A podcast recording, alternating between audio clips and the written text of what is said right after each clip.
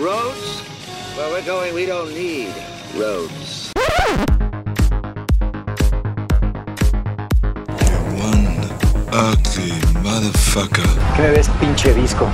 Dead or alive, you are coming with me. A mí las brujas no me dan miedo. A mí lo que me dan miedo son los hijos de puta. Get away from her, you bitch! Well, gentlemen, you had my curiosity, but now you have my attention. Hola, ¿qué tal amigos? Bienvenidos a Conexión Podcast. Yo soy Rafael Rosales Yo soy Iván Belmont. Y yo, José Luis Ayala. y este es el podcast de cine favorito en el que tú te enteraste antes que en cualquier otro lado de cómo chingados ir al cine en épocas de pandemia. Me cae súper gordo, güey, ver que ahora ya todos los pinches influencers, este, podcasteros, este, chayoteros, güey, van al cine y sacan su nota bien chingona, güey. Cuando fuimos nosotros primero a arriesgarnos, güey. Ya sé, lo- y, y lo toman como si ellos hubieran sido el- los primeritos en ir, ¿no? Sí, güey, no mames. Debimos haber hecho algo más para explotarlo, güey. Un video. No, no sé, güey, pero pues sí salen acá de, "Uy, no mames, yo me vine a arriesgar. Y yo así, ah, güey, o sea, yo fui. Ah, pues ya ves que yo te mandé un link de algo así y te dije, ah, novatos. Y luego, luego se nota que son esos pendejos que se quitan el cubrebocas en el cine. Para comer, sí, porque compran comida, ¿no? En el video o algo así. Ups. ¿Tú no comes comida? Pero ellos no van a un VIP, papá. Pero bueno, Super X. ¿Qué les parece si ahora pasamos a noticias que no sean Tenet? I don't give a fuck esa película. Así que si dices una Ah, sola vez. hablando de Tenet, güey. Hablando de Tenet. Otra ¿Se vez. acuerdan que en el Yo, yo- episodio yo no he dicho pasado nada, ¿eh? Yo no he dicho nada. preguntaron qué películas querían ver en cine, güey? Y el un- la única película que yo veo en cartelera de todas las que se mencionaron fue Inception, güey. Cierto. ¿Quién la recomendó? ¿O quién dijo que esperaría verla? La, la verdad no escuché el capítulo pasado, güey. Yo sé que José Luis, sí, güey. José Luis, ¿quién, quién fue? No me acuerdo, tengo igual Ah. cierta- Se, se me, se me fue la, se me fue la luz. Fue un sueño. Dentro de un sueño. Exactamente. Lo único que yo sí estoy seguro es que Braveheart no está en el cine, güey. Tres días después, Braveheart. Oye, pero sí está 2001, ¿no? Por ejemplo, de Kubrick. Digo, también podría estar Braveheart. Y está, creo, Taxi Driver. Mámala, pinche Rafiki. Güey, la neta. No, güey, no estoy de acuerdo, pero. Que, que a ti no te interese no quiere decir que a alguien más no, güey. José Luis tiene un buen punto. También pusieron El Exorcista, ¿no? Sí, cierto. Ah, pues también pusieron No, no, no Manches Frida, güey. Ese es de camión. No mames. Y de camión así, este. No, güey. Iba, iba a ser un comentario demasiado, este. ¿Clasista? sí, güey, feo. No, mira, vámonos mejor a, a noticias antes de meternos en más Pero, problemas. pero se estrenó Scooby, Y- ¿no? Hoy, hoy se estrenó Scooby-Doo. ¿Hoy se estrenó Scooby-Doo? Eh, creo que sí. Sí, güey. Sí quiero verla, la neta. La trae Warner, creo. Me llegó el correo y es, si mal no recuerdo, de Warner. Distribution Warner. Y que si no mal recuerdo, la película sigue el cómo se conocieron Shaggy y Scooby. Y pues juntos forman a la pandilla y desenmascaran a su primer persona que se disfraza de algún monstruo o algo así, ¿no? ¿Los oye? ¿Es que traen ese mame? Y eh, también, eh, si no mal recuerdo, cuando escuchen este, ya saldrán o ya sabrán todas las noticias que se revelaron durante el fandom de DC. Que entre las cosas que más esperan es obviamente un nuevo avance de Wonder Woman 84. Pero el día de hoy por fin pudimos ver lo que va a ser el logo de The Batman. La nueva película de Matt Reeves. Y que será protagonizada por el vampiro favorito de todos, Robert Robert Pattinson. Pattinson. Sí, también dieron un sneak peek de lo que es el Snyder Cut de Liga de la Justicia. ¿Otro? De hecho, se acuerdan la fecha, no recuerdo si el 22 o el 23 de agosto ya se libera lo que es el trailer oficial. Y para que se moje José Luis. No mames. Justice League. No, nada. El primero JL, fue donde sale eh, Darkseid, ¿correcto? Eh, sí. El segundo es donde sale Superman con el traje negro. Sí. Y el tercero es donde sale Wonder Woman en unas como cavernas, ¿no? Que alu- alumbra y se ve a Darkseid también. Ah, entonces ya es el cuarto. Ah, a ver tú cuál otro has visto. El cuarto es como una mini colección así súper rápida de varias escenas en donde destaca una con este Cyborg antes de que sufriera el accidente en la escuela jugando fútbol americano precisamente celebrando un touchdown o algo así Órale. Y eso va a ser todas las escenas nuevas que trae la película. seguramente pero yo yo creo que ya es hora de ir pasando a, a la sección que vamos a estar estrenando Eh, José Luis Chapoy Pedrito Sola Ok. En donde- nos va a estar las últimas noticias Quería de- decir una de este- frase de, de estos tipos, pero no, no me sé ninguna. Camarada Co- McCormick. Anda, es, es lo primero que se me ocurrió. bueno, no, no podía ponerlo en el contexto. A- hablando de noticias, este, y de Batman, este, también ya se confirmó que va a regresar Ben Affleck, Ben Affleck, ¿no? A- al DC Universe con la película de Flash. Es correcto. Y no solamente Ben Affleck, güey, también Michael Keaton. ¿Dónde vieron eso? En conexión.com.mx. Excelente respuesta. Perfecta Sí. respuesta, exactamente. Y se supone que va a ser ahora realidades alternas, ¿no? Entonces eh, se está rumorando que también pudiera ser que incluyan a Robert Pattinson en esta versión. Pero va a ser el Flashpoint. Parece ser que sí, al menos están inspirados en ella, pero no sé qué, qué tantos cambios van a implementar. No sé, a mí ya lo de DC se me hace como un super patadas de ahogado, güey. Es, a comparación de la estructura que maneja Marvel, sí, ahí sí te doy la razón. Sí, están más organizados, obviamente. ¿Qué más nos ¿Qué más cuenta traes, Justice? El, el camarada McCormick? No, bueno, hay varias noticias ahí me- este, interesantonas que tenemos. Eh, bueno, una de ellas, bueno, ya sabemos que con este problema, bueno, esta situación de la pandemia, pues mucho, eh, ah, mm, falta de empleo, muchas eh, despidos a lo mejor en varias empresas, pues, pues han habido y pues en el mundo del cine no es la excepción. Eh, lo último fue prácticamente de uno de los festivales pues, más importantes que tenemos en, el, en el país, que es el, el Festival de Ambulante, que fundó en su momento Gael García y Diego Luna. Y que bueno, al parecer eh, este festival, pues ah, más bien no, no al parecer ya, ya lo hizo. Este pues hizo un recorte de personal pues bastante importante donde prácticamente pues despidió a, a una muy buena parte de, de los que lo de, de- ahora sí que sus empleados de los que trabajan en ambulante excepto de los de la de los directivos no de los de, de la parte alta Como suele suceder. Exactamente. Y entonces pues parece ser que pues Ambulante se había tenido pues pues el apoyo, ¿no? Para que pudieran ellos seguir trabajando sin que hubiera eh, pues esta especie de, despidos masivos. Sin embargo, pues al parecer le, se- ahora sí que se hicieron de la vista gorda y pues prácticamente ahí pues despidieron a, a varias personas y, y pues ahí seguramente se, se llevaron un buen billete porque se supone que apoyo tenían.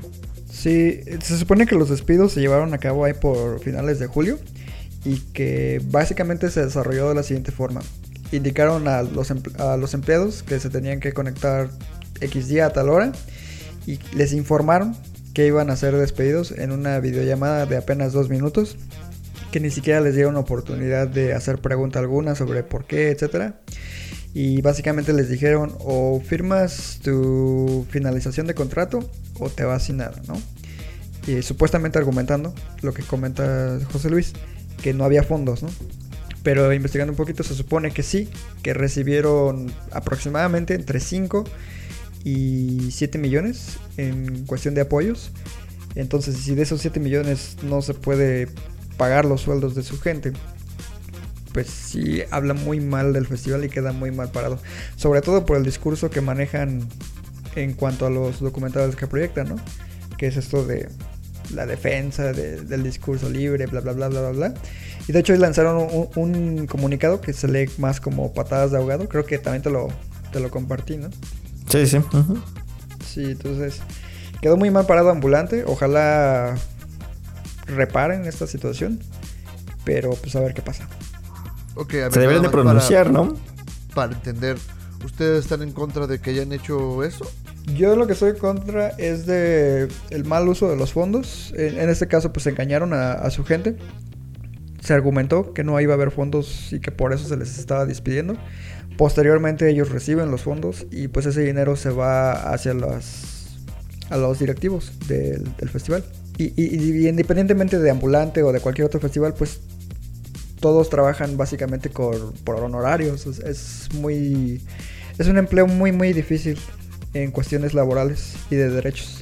Pues es que realmente, como dices, entonces, 7 millones a mí se me hace súper poco dinero para la nómina que manejaban eh, como ambulante. Entonces, Yo no seguramente creo, fue porque no iban a alcanzar a pagarles por un tiempo a, a todos los que están involucrados. A mí no se me hace una idea descabellada. Y de hecho yo lo veo hasta normal. Eso no está solo pasando en, en, en ambulante, está pasando en la mitad de las empresas del país. Sí, pero eso no lo justifica, güey. ¿Por qué no? O sea, ¿Por qué no, güey? ¿cómo va a seguir funcionando si no tiene fondos para pagar? Al final de cuentas. Pero en este caso sí hay fondos, güey. Pero en este caso sí hay fondos. Sí, pues, pero te consta que 7 millones es suficiente para mantener vivo todo este tiempo ambulante. ¿Y a ti te consta que no es suficiente? Yo no creo que sea suficiente. Yo creo que sí es suficiente. No me consta. ¿Cuántos Eso- empleados eso fueron? Está claro. No. Pero yo no creo que 7 millones. ¿Cuánto crees que les dure 7 millones para pagar sueldos? No sé, güey. Yo no manejo la nómina de ambulante, pero a mí sí me parece dinero suficiente para que mantengan a sus empleados. Tampoco es como que ganen sueldazos. No, yo. Yo creo que nos estamos metiendo en un gran problema. con el Tú te los estás números. metiendo en un gran problema. Ah, ¿Cómo cómo cuántos empleados fueron? No, no, no tenemos el dato. No, ese sí no, no tengo datos. No se menciona en el reportaje que vimos de la jornada, ¿verdad? No, no, no me acuerdo que, vin- que viniera. No. sí, no- A lo no mejor ahí nos podríamos números. dar una idea si alcanza o no. Pero Yo fueron creo como que esa es los una, ta- una peones, asignación digamos. especial para Justice League. Este, investigar los sueldos que cobraban. y cuántas Para- personas para ver tenían si alcanza o no. operativa. Para que la próxima semana nos traiga una investigación mucho más completa.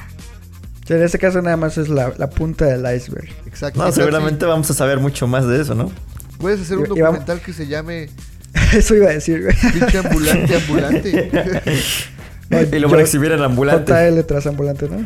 ah, los de ambul- los de ambulantes de ambulante. Suena bien, es, es- es una idea bastante interesante, podemos explotarle. Muy bien, ¿qué más traes entonces? Bueno, otro que, bueno, que esto ya sucedió precisamente apenas el, día de hoy, fue que pues parece ser que Netflix metió la pata o no, quién sabe. Pero bueno, el punto es que, bueno, eh, Netflix compró los derechos de una película que en francés se llama Misognes, Mix- Mi- Mi- Mignones, perdón, Mignones. Guapi se llama, creo, aquí en México o en Estados Unidos. Es una película que estuvo Guapis en el festival de... Guapis, así es. Eh, estuvo en el festival de Sundance, de hecho se llevó el premio ahí a, a Mejor Director para, para su directora. Eh, la trama oficial o la trama, la sinopsis normal es que, bueno, así te la leo tal cual. Amy tiene 11 años y queda alucinada con un grupo de baile de chicas. Para unirse a ellas que empieza a explorar su feminidad, desafiando las tradiciones de su familia. Hasta ahí, ah, no mames, pues, sí, ya todo. igual vi el meme. Hasta ahí todo bien, ¿no? ¿Ya hay memes? No manches. No, es que hay un buen, ¿no? Salen rapidísimo. Hasta ahí todo bien, pero bueno. Sabemos que pues en la plataforma de Netflix no son los más eh, inteligentes o no son los más astutos como para poner ahí la sinopsis. Entonces pues ahí crearon, este, subieron una sinopsis medio extraña acerca de, de lo que es la película. Además de un póster bastante llamativo y bastante peculiar. Y bueno, la trama básicamente que ponieron ahí en, Netflix, en lo que es su plataforma, decía... Amy tiene 11 y quiere pertenecer a un grupo de chicas de su edad que bailan sensualmente. Entonces empieza a explorar la feminidad y desafiar a su familia religiosa. Entonces pues parece ser que pues lo vieron muchas personas, mucho eh, de estos, pues sí, de esta generación de, de cristal casi. Y pues ya llaman a, a boicotear la, la película y que no se estrene. Eh, más que nada porque pues sí, la, ahí la, la- la sinopsis como que em, dan a entender, o lo que yo entendí, los argumentos que, que dieron muchos en redes sociales es que eh, el póster y la sinopsis estaban mm, promoviendo lo que es la, la pedofilia. Cuando al parecer los que han visto la película dicen que va totalmente por el lado opuesto. Pero pues, ahí sí habría que esperar a verla. Pero es- el problema es que sí, ahí se la cajetearon o lo hicieron bastante bien para promocionar ahí la película. Ahí, Iván tiene ahí una teoría. Sí, obvio, güey. ¿Sabes la cantidad Sí. de morritos de secundaria que van a estar ahorita así de yo quiero que se estrene esa madre? obvio, güey, no Sí. mames. Justo estábamos comentando eso de que existe la posibilidad de que alguien lo haya hecho a propósito precisamente para generar este morbo. Porque si lo piensas, es una película que está por debajo del radar, no la habíamos notado hasta que empezó esta cacería de brujas en redes sociales, ¿no? Y la verdad es que José Luis ya me confirmó, me confesó que está completamente interesado en verla a raíz de, de esto. Entonces, si este fue el objetivo principal de la campaña de publicidad, pues tuvieron un éxito enorme. ¿Quién chingados te dijo que está interesado en verla? José Luis. ¿Yo? no, de hecho se estrena el 9 de O sea, septiembre. por, o sea, ya por todo el morbo te- que se generó te- y así. Sí. Tengo, muy, Pues- tengo tanto interés en verla que a lo mejor no voy al cine ese día, el, el 10 de septiembre, por, por, quedar, por, que- por quedarme a ver esta. A ver, Tenet dice. Sí, yo, yo- yo también la voy a ver en cuanto salga. Estoy seguro. Es que de hecho yo vi el tráiler y no, no se ve nada de lo que le critican supuestamente. O sea, sí se ven las niñas bailando y así, pero pues eh, hay otras películas donde también ocurren cosas similares y nadie las sataniza. O sea, déjame ver si entiendo. Se escandalizan por, por una sinopsis que hizo un becario, aparentemente, o un, ge- un gen- o un genio del community manager de, de- de Netflix. Pero no se escandalizaron cuando salió el pinche póster naco este de la boda de mi mejor amigo, versión mexicana de las primas zorras, güey. Ándale, exacto. Sea, Ahí sí, hasta todo, ahí todo el mundo pasaba y ¡ay! ¡Qué gracioso! Mira, Qué gracioso. Yo sí, güey, no mames. Sí, exacto. Ahí tienes un, un punto completamente. Luego, ¿sabes qué es lo más chistoso, güey? De- Tenía mucho tiempo pensándolo y no lo he podido expresar, pero esta chica que, que sale en la película, este, Ana Serradilla y, y Natasha Dupeirón, son así súper feministas, según, y tienen su podcast de feminismo y todo eso. Y siempre he tenido ganas de mandarle un mensaje así de, oye, big fan, ¿qué onda con el póster de tu película que promueves? Porque, pues, Güey, No es congruente. Mándaselo, mándaselo, mándaselo. me, me acordé de precisamente eso que mencionas con Natasha. Que Plan B, ¿la viste? Ay, que la güey, o sea, es correcto, exacto, cabrón. O sea, es todo lo contrario a lo que ella este, profesa. promueve. Ajá. Y luego, ¿qué te va a decir? Te va a decir, pues es que me pagaron. No sé, güey. Si notas la línea como que súper delgada, ese desmadre, güey. Sí, sí, sí, está, está muy pelado. Y, pero bueno, creo que, creo que eh, no sé si había algo más o ya hay. José Luis, estás enseñando mucha pierna, güey, y nosotros nos asociamos contigo pa- para hablar de cine, no, no para esas chingaderas. Qué No, suerte no, ya- que no ya- somos un, un podcast en video, güey, porque si no, ya ahorita Anda emocionando a todo el mundo. nos hubieras deshonrado, güey.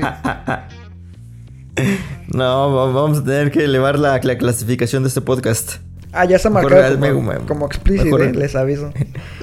Así- Por el uso Bueno, de profanaciones. Pues vamos pasando un poquito ahora a qué fue lo que vimos esta semana. Y vamos a empezar con una serie que ya habíamos anticipado desde hace algunas eh, semanas y que tiene que ver con, o mejor dicho, es la continuación de The Umbrella Academy. Esta serie que en el año 2019, Iván, se estrenó a través de Netflix y que está basada en una novela gráfica de Dark Horse que la verdad tuvo o tiene un éxito bastante grande, eh, casi casi considerada de culto, muy underground, no tiene así el, el exposure que otros superhéroes o historias tienen. Pero la verdad es que es muy, muy buena.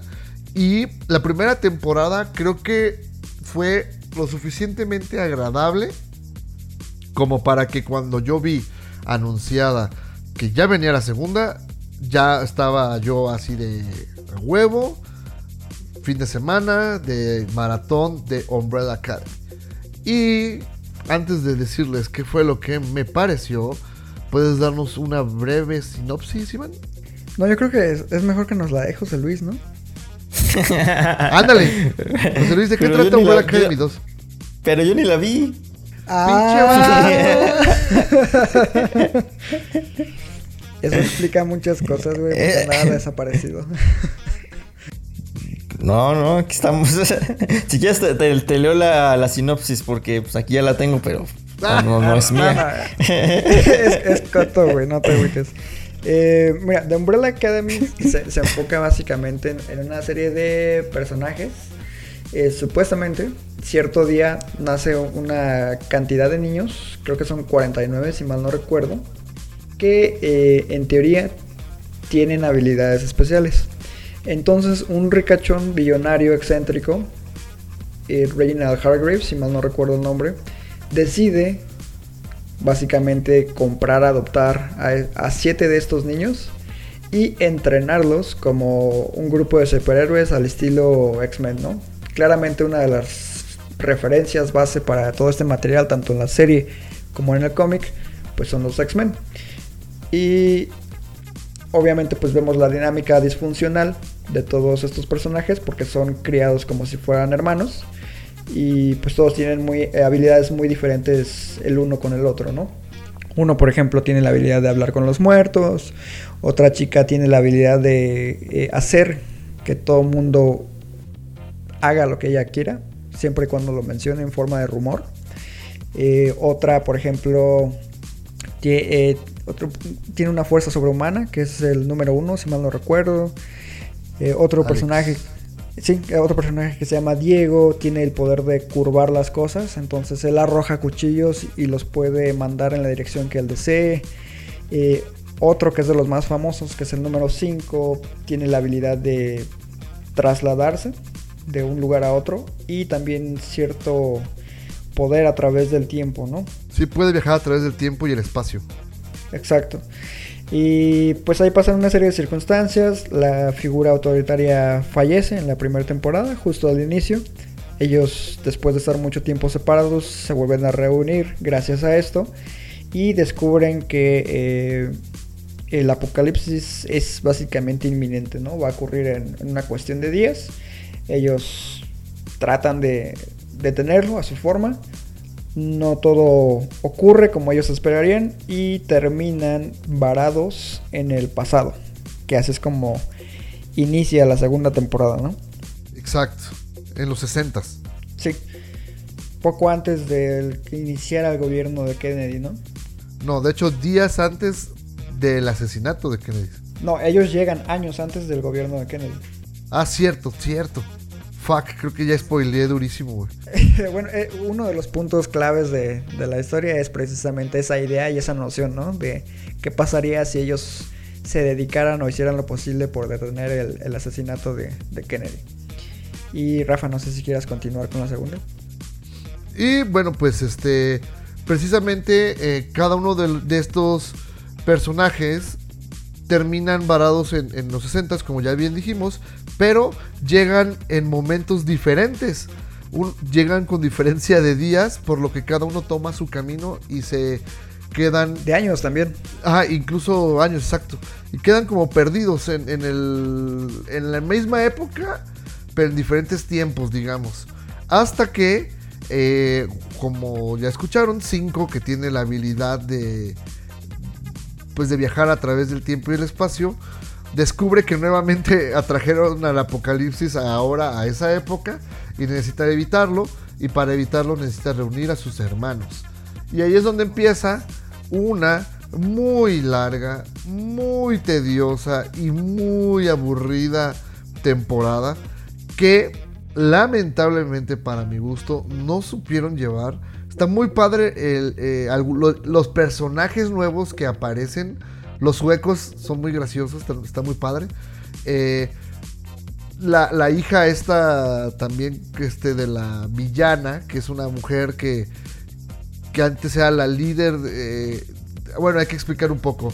Cinco pertenece a un grupo de personas o de viajeros en el tiempo que se dedican precisamente a evitar catástrofes o a provocarlas porque eh, al parecer la línea del tiempo ya está escrita y ellos se dedican a preservarla, tanto los buenos hechos como los hechos malos.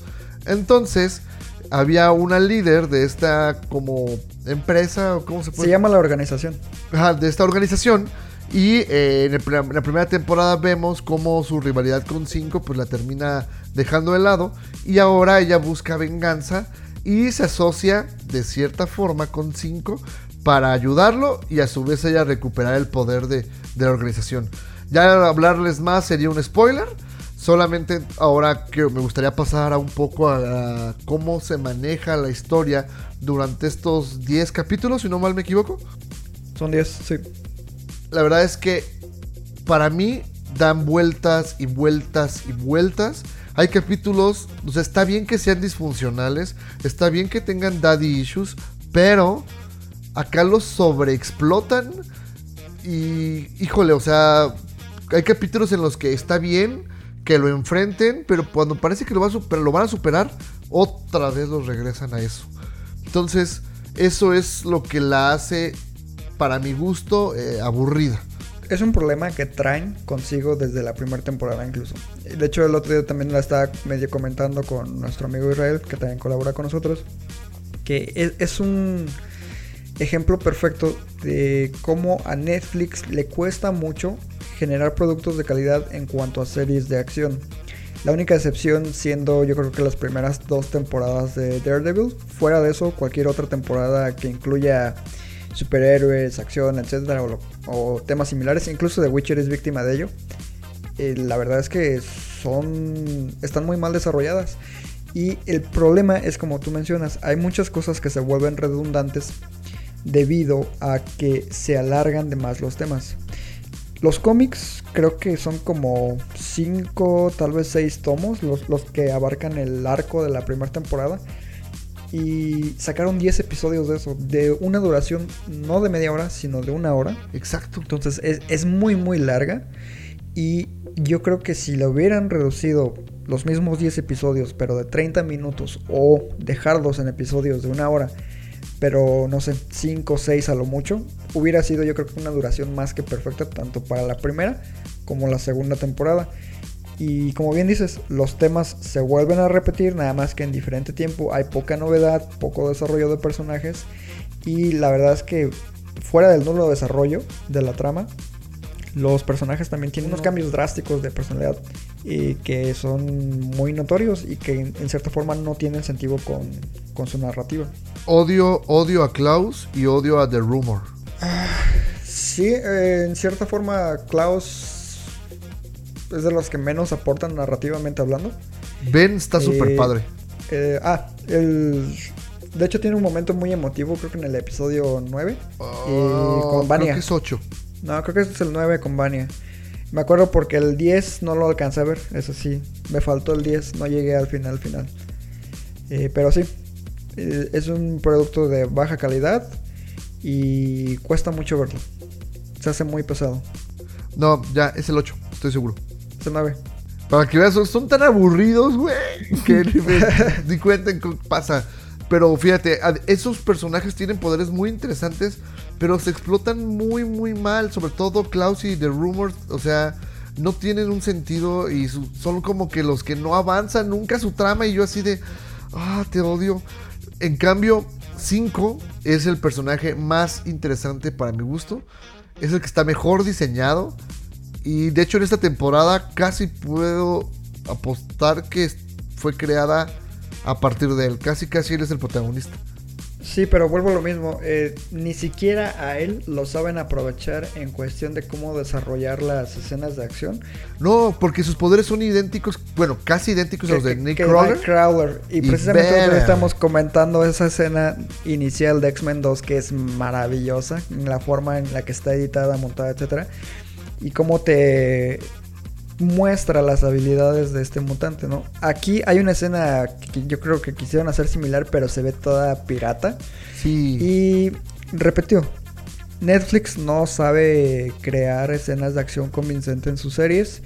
Yéndome más lejos, el cine asiático de acción es muy superior y yo recuerdo una escena en particular de esta segunda temporada donde creo que si hubieran manejado una cámara fija y una toma larga enfocándose a solo dos personajes que es Diego y un personaje por ahí misterioso que aparece como a la mitad de la temporada donde tienen un enfrentamiento de combate cuerpo a cuerpo. Las escenas son entrecortadas, no te dejan ver la acción y se siente anticlimática. Entonces sí, sí tienen que mejorar ahí su estilo de acción. Y en resumen, pues, al menos en lo personal, sí puedo decir que es una pérdida de tiempo. ¿Ya ven por qué no perdí mi tiempo en verla? Fuck you. no, no, no, güey. Tú, tú no, tú no tienes excusa, ¿eh? Ahora tienes que verla a huevo. No, man, no, ya con lo que dijeron de ella ya me, me quitaron todas las ganas. Oh, sobre todo también tengo un conflicto enorme con Vania, güey. O sea, también su personaje es lastimoso, güey. Es que no le dan eh, realmente un gran desarrollo. O sea, nada más es como, es súper poderosa, eh, cuidado con ella, tiene traumas infantiles y ya. Y es lo mismo una y otra y otra y otra vez. Ajá. Y, y bueno, afortunadamente, obviamente termina con un cliffhanger que te deja así de "¡Ah! tercera temporada, pero esta vez no estoy. Ya no la compras. No vas a caer esta vez. Eh, esa la va a tener que ver José Luis, güey. Sí, güey, la neta. ¿En cuánto va a salir? ¿En un año todavía? En dos. Probablemente. Puede ser que en dos, ¿eh? Puede ser que en dos. A ver Pues si mira, me aviento. si se van a tardar dos años, pero van a ponerle por fin excelentes secuencias de acción, está bien. Órale. Y que sean menos episodios. Con unos ocho, o hasta siete, seis. Siete todavía. O, o los 10, pero con, cap- con duración más corta. De media hora. Ajá, exacto. Y bueno, precisamente esto fue Umbrella Academy, temporada 2. Y eh, por ahí José Luis nos pidió que platicáramos de una serie que la neta, decir su nombre me, produ- me produce náuseas y vómito. Así que, ¿quieres hablarnos de esa chingadera que nos hiciste ver que se llama Rick and Shit? No, y apa- Digo, espérate, antes de que empiece a hablar, Sí, hay que, que dar la queja pública, güey. Supuestamente habíamos quedado en ver precisamente todos Umbrella y todos Rick- Ricky Morty, ¿no? Ahí yo estoy pinches desvelándome viendo las tres primeras temporadas porque no me acordaba de absolutamente nada. Le pregunto un día a José Luis, oye, ¿cómo vas con Umbrella? Así como para pues, intercambiar datos. Me dice, güey, no la he visto. Así de, ¿Umbrella what? "Chinga, Exacto. Y, y ya de ahí, pues la neta, se me atravesó otra cosa de la que voy a hablar después. Entonces, yo ya no llegué a la cuarta temporada de Ricky Morty, me quedé en la final de la, de la tercera. Yo, yo hablo de la Así cuarta. que tienes como tres minutos para vendernos Ricky Morty, que la neta no te lo voy a comprar nunca ya, güey. que eres demasiado hater de, de los viajes in- interdimensionales, interestelares. Y viajes te voy a dar mi tiempo. opinión, pero dale. no, no, no. A ver, rápido. Pues, estrenó la cuarta temporada de Ricky Morty. Ya se había estrenado en Adult Swim, pero ya por fin llegó a lo que sería a la plataforma de Netflix. Llegó hace como unas tres semanas. Y bueno, eh, bueno, los que la conocen la serie pues, saben de qué trata. Es un... eh, hay un abuelo, un, un científico que tiene a, a su nieto con el que eh, capítulo a capítulo vive varias eh, aventuras que por lo general tienen que ver con eh, líneas alternativas, líneas, este, mundos, mm, ¿cómo se le puede decir? Mundos alternos, a donde ellos normalmente, paralelos efectivamente.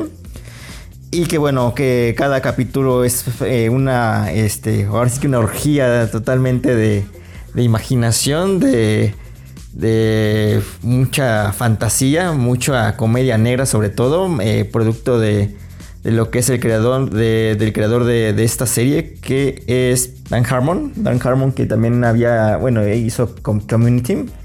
Y bueno, esta cuarta temporada mm, tiene varios capítulos, eh, sí, no, que son flojitos, que no, no aportan a lo mejor mucho a lo que es la trama central de lo que sería la serie, porque hay, sabemos que hay varias tramas centrales ahí en la serie que se han este, ido pues desarrollando poco a poco, porque realmente si una serie, de bueno, una temporada de Ricky Morty dura entre 11 12 capítulos, esta cuarta tiene 10 capítulos, por lo general la trama importante se desarrolla en, no sé, en uno o dos, entonces los demás pues a lo mejor pueden ser capítulos que pues no, no interesen demasiado, pero que sí nos sí tienen por ahí algunos detalles pues, que a mí al menos me, me atraen bastante. Y yo me quedo con tres episodios rápidos de aquí de, de lo que es la, la cuarta temporada, que fue la que se estrenó y por la que estamos hablando de hoy de Ricky Morty. Eh, uno es Never Ricky Morty, que es una especie de parodia, una especie de homenaje a lo que sería eh, Never Landing, la historia sin fin. Este, que es el sexto, me parece, de esta cuarta temporada. Eh, The Bat of Acid, que es una. Me parece, yo creo que por consenso debe ser el mejor episodio de la temporada. eh, que tiene todo lo que sería lo esencial de, de la serie, puro marca de la casa.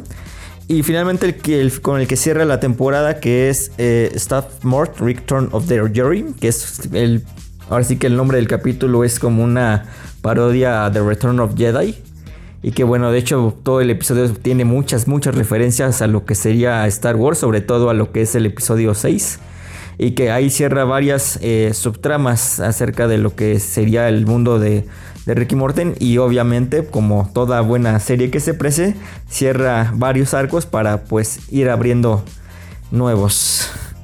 Entonces, pues prácticamente esta cuarta temporada, eh, pues es eso, prácticamente cierra algunos, se abre nuevos, con altibajos sí, pero yo, yo ya estoy con muchísimas ganas de, de la quinta, que seguramente van a tardarse dos años en hacerla, porque va esta sí, va, sí aparece cada dos años. Una duda, ¿Bojack o Rick and Morty? No, Bojack. Soy, soy, soy más de Bojack.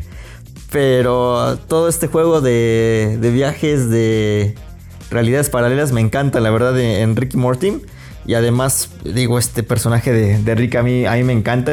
Es obviamente una versión nueva de lo que es el Dog de, de Volver al Futuro.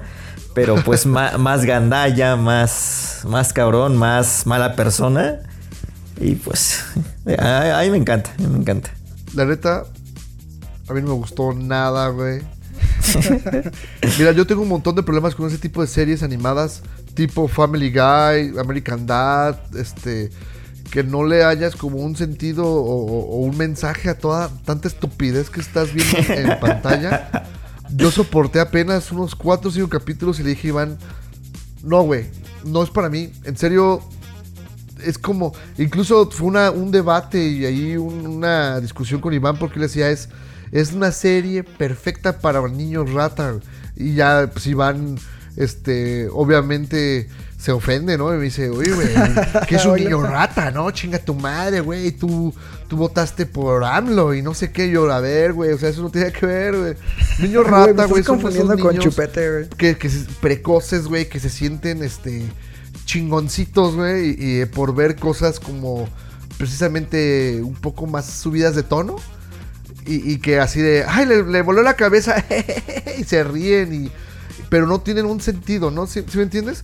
Eh, eh, y, yo tengo un problema con ese tipo de humor. Me encanta el humor negro, pero cuando tiene una... Está justificado. Y en Ricky Mori, la verdad es que es agarran todo el humor negro que se les ocurrió, hacen una masa y la avientan así en un capítulo. Hay gente a la que le funcionará, pero para mí no. Y te, diré. La primera temporada yo creo que es donde tiene mejor justificado la, la comida del el humor negro. Ahorita ya están totalmente desatados. Si no, si no pudiste con los primeros, no, ahorita olvídate. No, no, no, la verdad es que sí dije. Y, yo, eh, es más, eh, algunas veces que he ido al extranjero, hay una tienda que se llama Hot Topic que venden un chingo de playeras y pendejadas este, de muchas series en específico. Pero hay una sección específica para Ricky Mori y puro morrito así de, ya sabes, pura playerita negra con la cara del pendejo este aquí. y, eh, Mamá, cómpramela, me siento bien chingón. Y así de, ay, cabrón, neta, no, no lo soporto, güey, sorry. Eh, Es una de las críticas, de hecho, que sí tiene lo que es la, la serie, bueno, sus, sus haters, que sí hablan de que la serie se ha querido ya, pues digo, finalmente sigue, siendo una serie corta porque pues, son capítulos muy cortos, pero que han querido alargar o crear nuevos capítulos que no aportan mucho para la creación precisamente de toda esta marca de, publicidad que pues los fans pueden estar pues este, consumiendo pues constantemente. Mira, yo lo que puedo decir es que la primera temporada me pareció buena en general, la segunda me pareció un poco mejor. Pero lo que sí noté en la tercera temporada es de que precisamente ya había mucho relleno, ya me estaba costando como llegar a algún punto que me pareciera narrativamente interesante. Porque precisamente lo que me atraía de las primeras dos temporadas es de que a pesar del desmadre que crea Rick Sánchez junto con Mori, es que en ciertos momentos sus acciones y su desmadre tienen una consecuencia real en los mundos que habitan y los personajes que le rodean. Eso a mí me parece muy interesante a diferencia de series como por ejemplo Los Simpson donde cada episodio es su propio universo y no hay consecuencias reales con respecto a lo que ocurre, ¿no? O sea, por ejemplo, el episodio donde Homero engaña a Marge, pues ahí se queda, ¿no? En ese, en ese episodio en específico. No Nunca lo una vuelven a tomar. continuidad. Sí, ¿no? Ajá, no hay una continuidad a ese acto en específico. Y en Ricky Morty sí existe esa, esas consecuencias. O sea, en, en la primera temporada se jode en un mundo, una dimensión por completo, porque Morty estaba de calenturiento. Entonces, ¿qué hacen? Viajan a una realidad alterna donde ellos ya no existen y toman el lugar de las personas que pues, ya estaban muertas, ¿no? Dejando a la deriva su realidad anterior. Entonces, ese tipo de detalles sí me parecen muy chingones. Pero como dice Rafa, sí la mayoría últimamente ya no aportan gran cosa. O sea, no puedo hablar de la cuarta temporada porque te digo, ya no pude finalizarla. Pero la tercera sí sentí mucho eso, que ya no están desarrollando tanto ni a Rick ni a Morty. O en este caso, a su familia, que a mí en lo personal sí me parecen interesantes. No, a mí también. eh, yo estoy de acuerdo en lo del relleno. Creo que sí, sí tiene, sigue teniendo mucho relleno. Pero yo sí sigo pensando que sí hay una evolución, sobre todo en el personaje de, Rick. Y creo que en, en el final de la cuarta temporada ahí hay, eh, ahí hay un, un punto clave que eleva nuevamente al personaje y que también le da ahí algo muy, muy importante a, la mamá, a la madre de, Morty. Pero bueno, y nada más enfocándome rápido a un capítulo que es este es el sexto que hace rato lo estaba comentando. Es un episodio que también se burla incluso ya de, de sus mismos fans porque Rick Morty es una serie de alta este, dosis ahí de, de teorías locas de por qué sucedió esto, qué va a pasar, dónde está, eh, un, un montón de cosas ahí que los fans inventan. Y entonces sexto episodio prácticamente les da a los fans todo eso consumido en un solo episodio, varios momentos que los fans querían ver, es, todos están en este sexto episodio, pero realmente no pasa.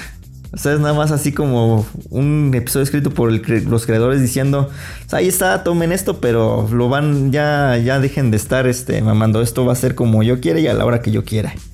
O sea, como el Cruz Azul. Eh, más o menos. sí, más o menos, más o menos. Muy bien, bueno, pues este, no que no, no volvamos a hablar de esta pinche serie, güey.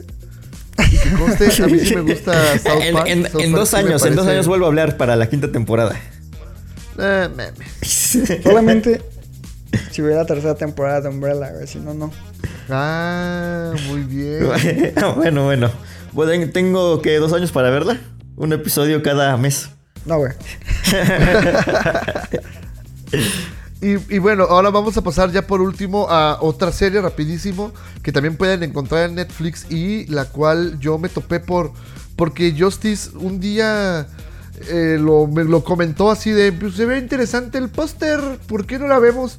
Sí. Y la verdad es que yo la vi, primer capítulo y me super enganchó y no, no, no es Control Z, es How to Sell Drugs on Internet Very Fast.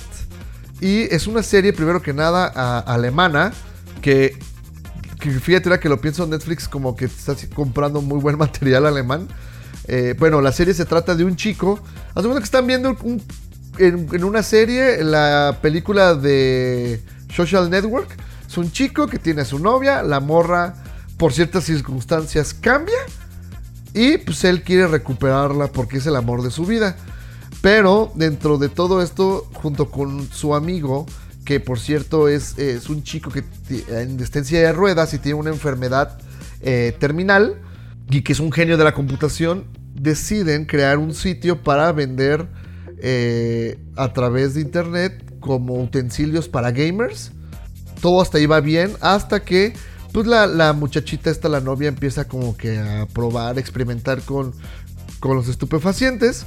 Entonces el protagonista decide que para llamar su atención, toma toda la infraestructura de este sitio y lo monta en un negocio para la venta de drogas. Y a partir de ahí se montan en un sube y baja de capítulos que le suceden tanto cosas bien pendejas como cosas bastante interesantes eh, que te dejan enganchado capítulo tras capítulo y de repente cuando te das cuenta ya estás viendo el último capítulo de la primera temporada que se acaba de una manera que dices what the fuck y eso es solamente el principio de lo que te espera porque la segunda temporada eh, cambian completamente los problemas. Este chico me recuerda un poco, mira, la verdad es que yo nunca he visto Breaking Bad, pero lo que Iván me ha comentado es también llevan por ese camino al protagonista de al principio pues era un corderito ahí pastando y de repente conforme van pasando los capítulos comienza a tomar decisiones muy egoístas que de hecho hay momentos en los que tú dices así de neta güey no mames que vas a hacer eso y lo van convirtiendo poco a poco en un lobo feroz hasta que se acaba la segunda temporada que obviously queda también en un cliffhanger para decirte que de hecho ya Netflix anunció que eh, va a haber tercera incluso cuarta temporada pero al menos creo que la evolución de los personajes la evolución de la historia va por un excelente camino y a diferencia de Umbrella Academy yo sí estoy muy emocionado y estoy hypeado esperando a ver qué nos van a traer con esta serie. Esa sí la quiero ver, porque además es serie corta, media hora, seis capítulos por temporada. Esta sí me la viento. ¿No la viste? No, no, el Ah, cre- cre- cre- creí que la habías visto también. no, no, la, la- digo, vi la sinopsis y dije, "Ay, como que se ve buena igual. Ya por una otra razón ya no la vi, pero no, o, o la... sea, nos la recomendó y le valió. güey. Sí, güey. Fuck you, José Luis. Yo Pero creí no, que íbamos pero- a pero debatir. mira, a Rafita le gustó. ya, No, pero sí, sí, sí, vean, la verdad es que está muy padre. Eh, a diferencia de las dos series de las que hemos hablado ahora, sí cada capítulo hay una progresión en, en, en- en cuanto a la evolución de los personajes y en la historia. Eh, hay personajes muy lastimosos, hay personajes muy interesantes, cada uno evoluciona, eso está increíble. Hay un capítulo que a mí en lo personal me hizo sentir este, hasta mal de lo que estaba viendo que es tiene que ver con un perrito. No les voy a decir más, pero cuando acabe el capítulo van a estar así de no mames, no sé si reír, no sé si llorar. eh, van a tener sentimientos encontrados bien duros. Está, pero repito, la serie está padre. Sí tiene sus momentos en los que la trama puede volverse un poquitín repetitiva, sobre todo en la historia amorosa del personaje principal, porque como que tiene esas espirales de todo va bien, todo va, todo bien, todo, va bien, todo va bien, todo va bien, hace una estupidez y tira todo por la borda. Un poco me recordó a lo que le pasa siempre a Peter Parker de que va bien con Mary Jane, va bien, va bien, va bien y tiene que tomar, llega un punto en el que tiene que tomar una decisión, pero su decisión lo va a alejar de ella. Entonces eso pasa mucho en esta serie. Independientemente si has- pasan de largo eso, los personajes secundarios, sus historias como van avanzando, eh, también está muy, muy padre. No, yo sí le tengo ganas, este, pero te digo, me le di prioridad a lo que habíamos acordado, par de perros. pues resulta que a los dos les valió verga, ¿verdad? Pero, pero bueno. Bueno, pues habla pues de lo que quedamos. Ah, bueno, no de lo que quedamos, sino de algo que surgió. De otro, otro. Tenía... Sí, ah, es que esto, esto, fue totalmente espontáneo. De hecho. Sí, esto de hecho salió tantier en la noche, güey. Así me, marca a las 2 de la mañana, así de. Güey, güey, güey, güey, güey, güey, güey, güey. Yo, ¿qué? ¿Ya viste que el Festival Internacional de Cine de Monterrey. No, no, no. Es que lo que pasa es lo siguiente. Yo tenía la idea de que se iba a realizar precisamente este fin de semana. Y ya teníamos la noción de que iba a ser online. Pero me di cuenta de que estaban ya. O sea que ya se había inaugurado el pasado día 13 de agosto. Y que todo el contenido está no solamente disponible de forma digital, sino gratuito. Y fue así como entrar a una. Cuando eres, niño y entras a una tienda de dulces y te quieres comer todo. Así me sentí en ese momento. Entonces le dije a Rafa, ¿sabes qué? Me voy a desaparecer, yo creo que dos días. Y me voy a chutar todo el, el contenido. Y por ejemplo, el, el primer día empecé a eso de las. Yo creo que 9 de la noche. Esa misma noche yo creo me aventé unas 3, 4 películas. Me dormí un rato, me levanté, vi otras. Y yo creo que sí me aventé la, la mayor parte de- del catálogo. Yo creo que me faltaron a lo mucho unas 3 películas de la selección oficial. Tanto de largometrajes internacionales como mexicanos. Estás loco. No, no, es que yo, yo, yo, que yo quería hacerlo. La verdad es que sí me faltó tiempo estas semanas. No, no he tenido tiempo, pero sí.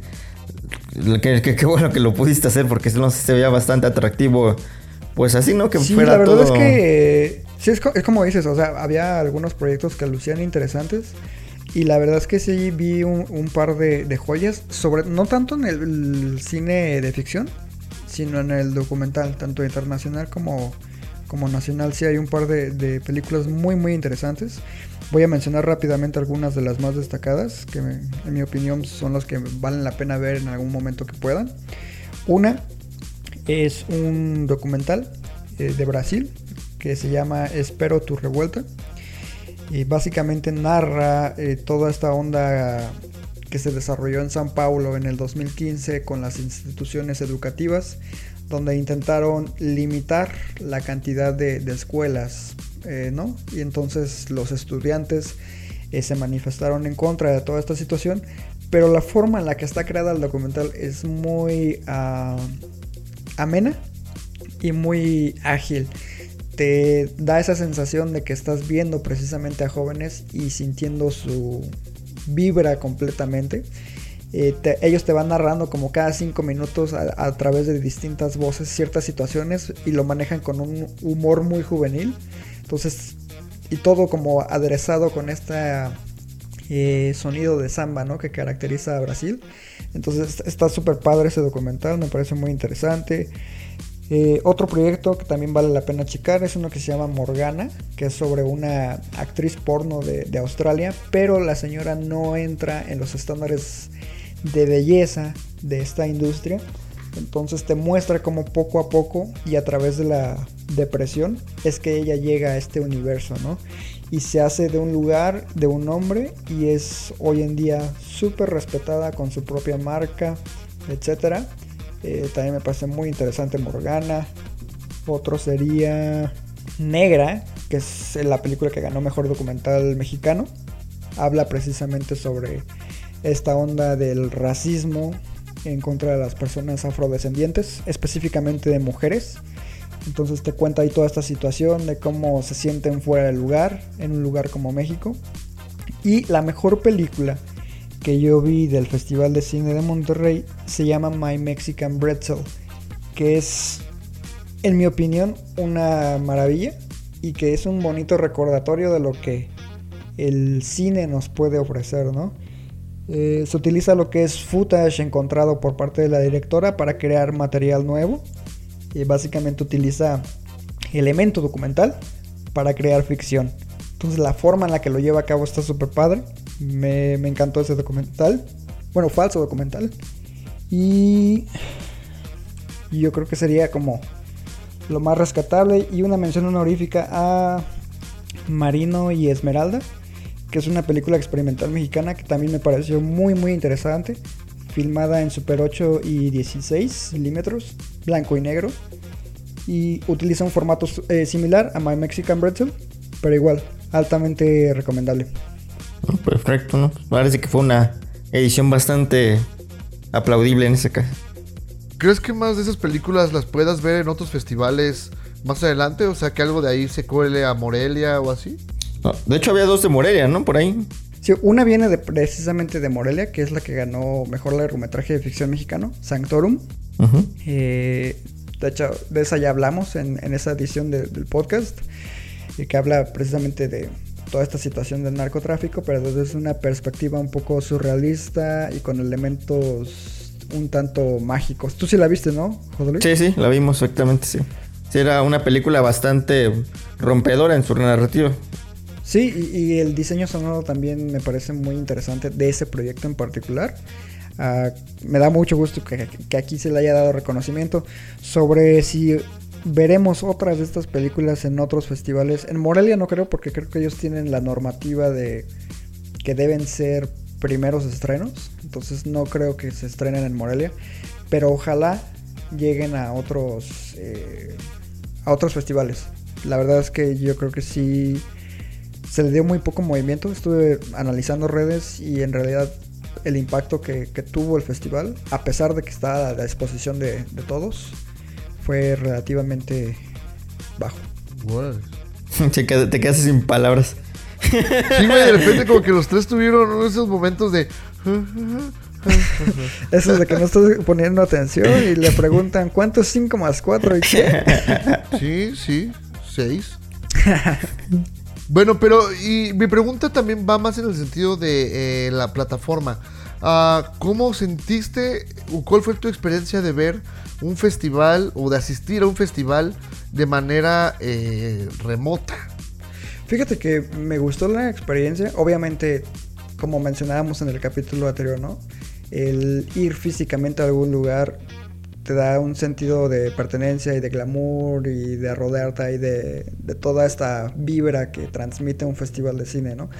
Pero en cuanto a accesibilidad y practicidad, yo creo que me pareció un, experimento más que bueno. Y te digo, las películas estaban totalmente gratuitas. La única lim- limitante que tenían es que estaban. eh, con, cuentan cada una con 500 visionados. Entonces, si por ejemplo llegabas a querer ver una película después de los 500 visionados, ya te aparece como no disponible, ¿no? Y la verdad es que solamente me pasó con dos: Sanctorum y otro documental que se llama Lopón, me parece. Pero Sanctorum pues ya la había visto y Lopón, esa sí se me escapó, es de las pocas que se me escaparon de, de poder eh, apreciarlas. Eh, todos los largometrajes estaban disponibles a través de Cinepolis Click. De hecho, yo les estuve compartiendo a algunos amigos y amigas así de, oye, esta me me pareció interesante, habrías de checarla, la van a quitar el día 20 a las 11.59, ¿no? Entonces sí, algunos me hicieron caso, otros no. Y me, consta que algunos sí disfrutaron la oferta ¿no? que había en cuanto a largometrajes. En cuestión de cortometrajes también tienen trabajos muy interesantes. Chequé varios. Mi favorito fue uno que se llama Love Thy Neighbor, que es un cortometraje prácticamente sin diálogo, pero está súper padre. Y estos están disponibles a través de Filmin Latino. Entonces salieron con estas dos plataformas de streaming. Y además se estaban haciendo como videoconferencias a través de YouTube. Donde entrevistaban precisamente a eh, personas del gremio. Y también me eché varias. Y estaban muy muy interesantes. Y precisamente en cuestión de las conferencias. Lo que me gustó es que tenías el acceso directo, ¿no? A diferencia de que, por ejemplo, en otros festivales te tienes que formar, ver si alcanzas lugar. Entonces, eso me pareció muy padre. Entonces, ¿crees que, eh, fue una buena experiencia? ¿Te gustaría que los festivales continuaran explorando este tipo de sistema? Eh, sí, no me molestaría en lo absoluto. O sea, puede ser un algo mixto para que no se pierda lo presencial. Pero yo creo que sí aporta bastantes beneficios en cuestión de tiempo, tanto para la organización del festival como para eh, la asistencia del mismo, ¿no? en cuestión de espectadores. Muy bien, pues la verdad es que suena bien. Yo la verdad esta semana Eh, sí, no, no me dio tiempo. Si me hubiera gustado darle una revisión a algunas, pero eh, oh, ya se viene macabro en la semana que entra, entonces a lo mejor podemos Sí. por ahí, por ahí agarrar algunas.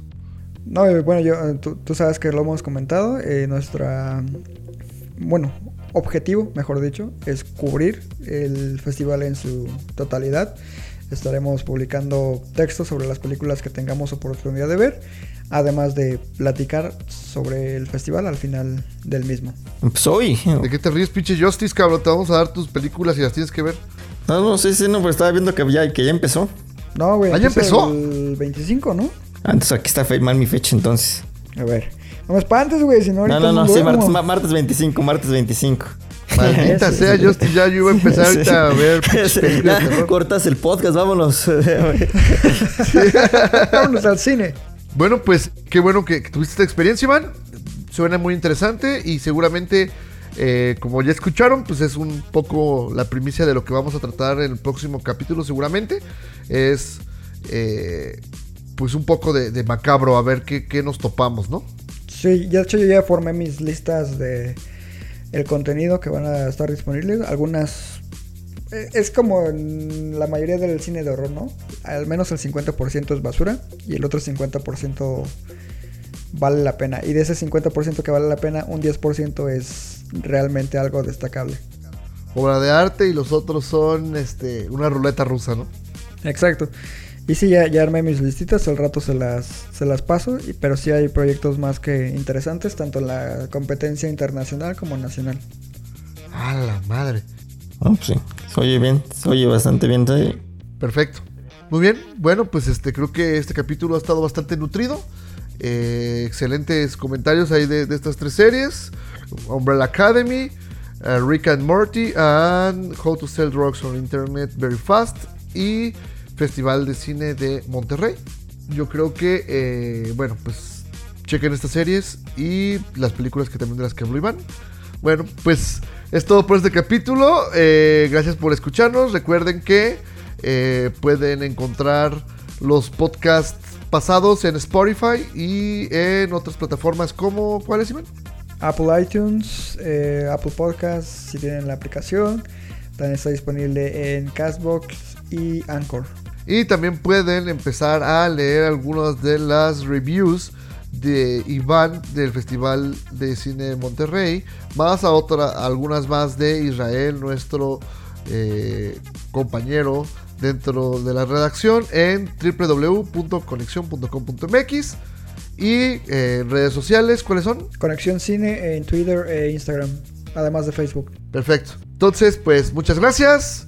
Yo soy Rafael Rosales Yo soy Iván Belmont. Y yo, José Luis Ayala. y recuerden que Amamos el cine. Y también las series. No es cierto, güey, tú no, tú no. No, yo no, yo no, yo no las amo. pero, pero conexión sí. hasta la próxima.